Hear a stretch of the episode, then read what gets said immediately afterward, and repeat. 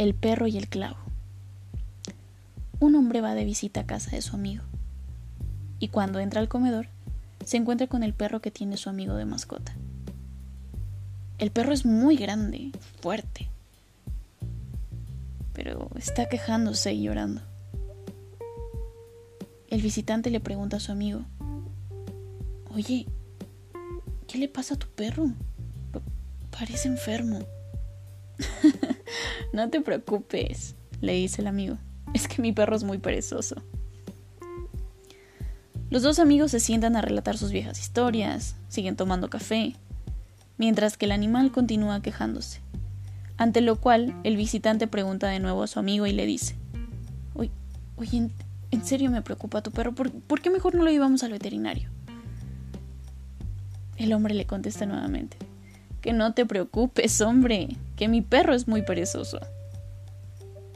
Y el visitante, inquieto por la misma respuesta, le pregunta, a ver, oye, ¿por qué dices todo el rato que tu perro es un perezoso? No, es que no entiendo.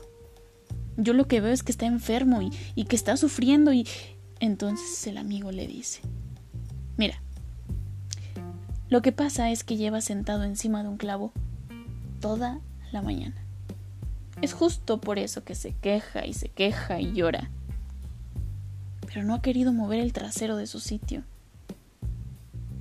Porque con todo y clavo se siente más cómodo y ya se ha acostumbrado al sufrimiento. Lo que me lleva a hacerte la, la siguiente pregunta. ¿Cuántas situaciones de este tipo se presentan a diario en tu vida y te quedas en la queja, sin intentar moverte para que termine la molestia? ¿sabes? Para mí la vida es prueba y error. Es como un experimento, esa es la fórmula. Prueba y error, prueba y error. Y si sigues obteniendo el mismo resultado, es que sigues con la misma fórmula. Justo, justo por eso no estás obteniendo todo lo que deseas. Así que si no eres feliz, analiza el por qué y qué harás para cambiar esos resultados a tu favor. Es que ve, en esta vida tienes que arriesgarte, tienes que luchar por lo que quieres y dependerá solo de ti cuánto tiempo te tardes en conseguir todo lo que deseas. Pero por favor, quéjate menos y actúa más para que no te pase lo mismo que al perro y el clavo.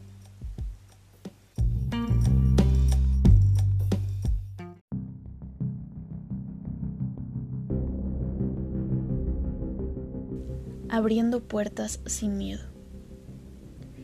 En una tierra en guerra había un rey que causaba espanto a sus enemigos, ya que a sus prisioneros no los mataba, sino que los llevaba a una sala donde había un grupo de arqueros de un lado y una inmensa puerta de hierro al otro, sobre la cual se veían grabadas figuras de calaveras cubiertas de sangre.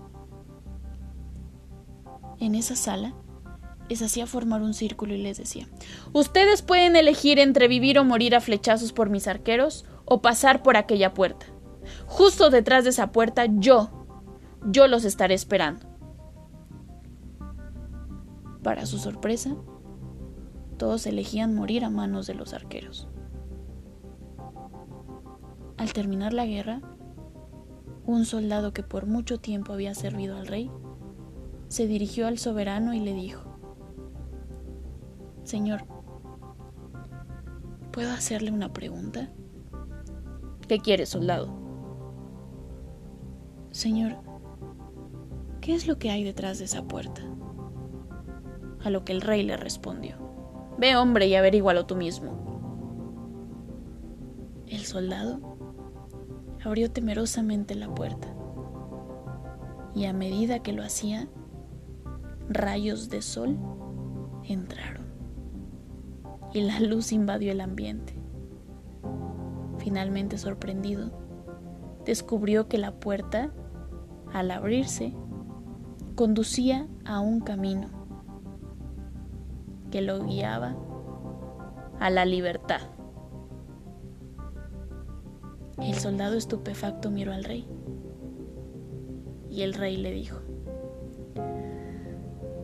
yo les daba la oportunidad de hacer una elección pero por temor preferían morir antes que arriesgarse a abrir esta maravillosa puerta. La moraleja es, ¿cuánto tiempo más vas a tardar en arriesgarte? ¿Estás dispuesto a no buscar tu libertad solo por quedarte en tu zona de confort? ¿Por miedo? Aunque no estés feliz. A ver, ¿tienes sueños? Pues lucha por ellos. ¿No sabes qué hacer? Pues actúa. ¿Tienes miedo? Arriesgate. Es el único camino que tienes para alcanzar todo lo que has deseado. Y de esta forma vas a alcanzar la plenitud, la libertad.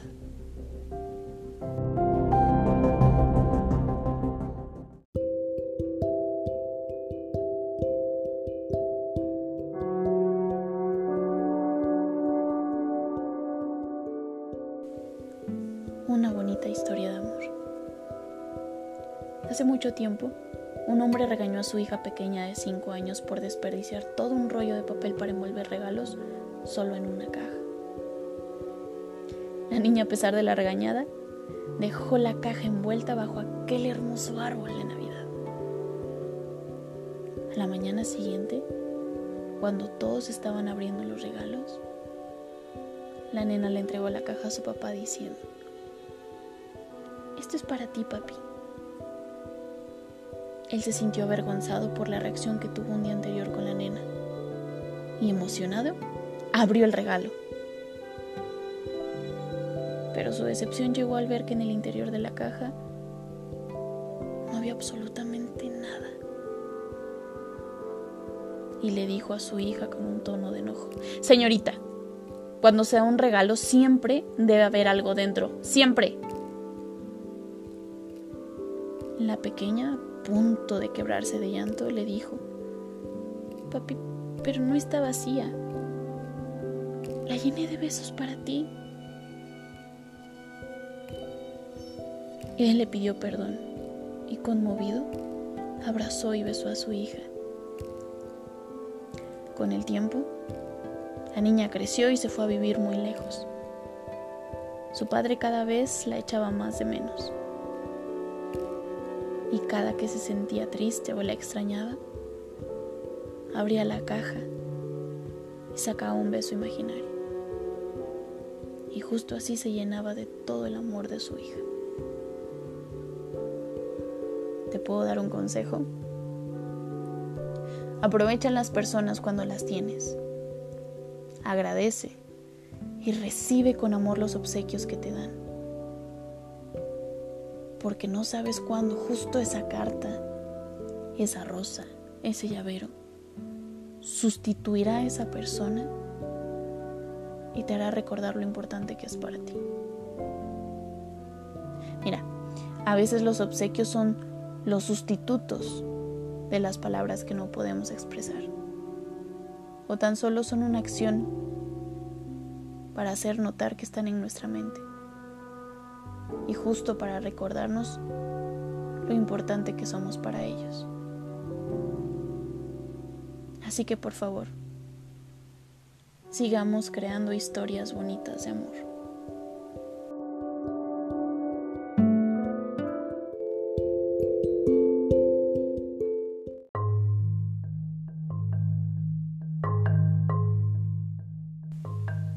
Cuando la vida te sacude.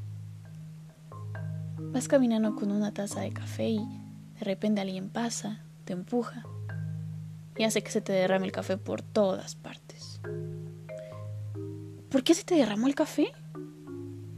Porque alguien me empujó. No, esa es una respuesta equivocada. Derramaste café porque eso tenías en tu taza.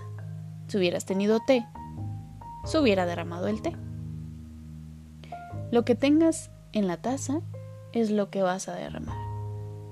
Por lo tanto, cuando la vida te sacuda, vas a derramar lo que tengas dentro de ti. Puedes ir fingiendo por la vida que tu taza está llena de virtudes, de cosas bonitas, de cosas buenas, padres, favorables. Pero cuando la vida te empuje, vas a derramar lo que en realidad tengas en tu interior. Porque todo, todo siempre sale a la luz. ¿Tú ya sabes qué tienes dentro? ¿Ya sabes en qué tienes que trabajar? Porque déjame te digo que no todo en la vida será bueno, ¿eh? Y justo en los momentos complicados sabrás qué es de lo que estás hecho.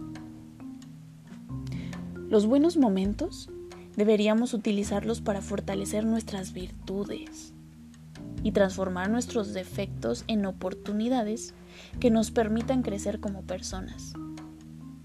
De esta forma nos ayudaría a ver y resolver los conflictos que la vida nos tenga preparados de distinta forma.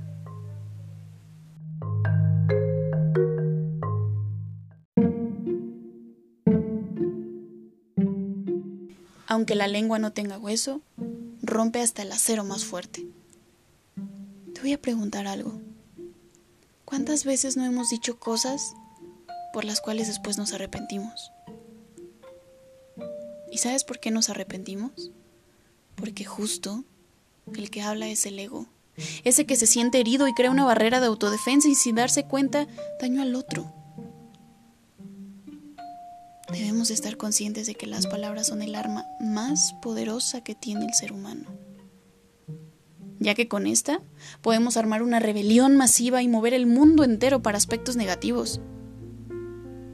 Pero de igual forma, podemos movilizar el mundo para promover la paz, el amor, la solidaridad, la empatía. Hoy debemos generar conciencia, inteligencia emocional, para que podamos aprender a comunicarnos sin herir a nadie y de esta forma poder entablar un diálogo sano, en el que se creen acuerdos y así poder mantener relaciones humanas sanas, creadas desde la empatía, que genera un respeto mutuo entre los humanos. Cuidar la forma en cómo decimos las cosas nos permitirá cuidarnos a nosotros mismos y por ende a los demás. Pero ojo, no se trata de bloquear tus sentimientos, se trata de aprender a comunicarnos para que nuestra lengua no haga daño. Porque recuerda, aunque la lengua no tenga hueso, rompe hasta el acero más fuerte.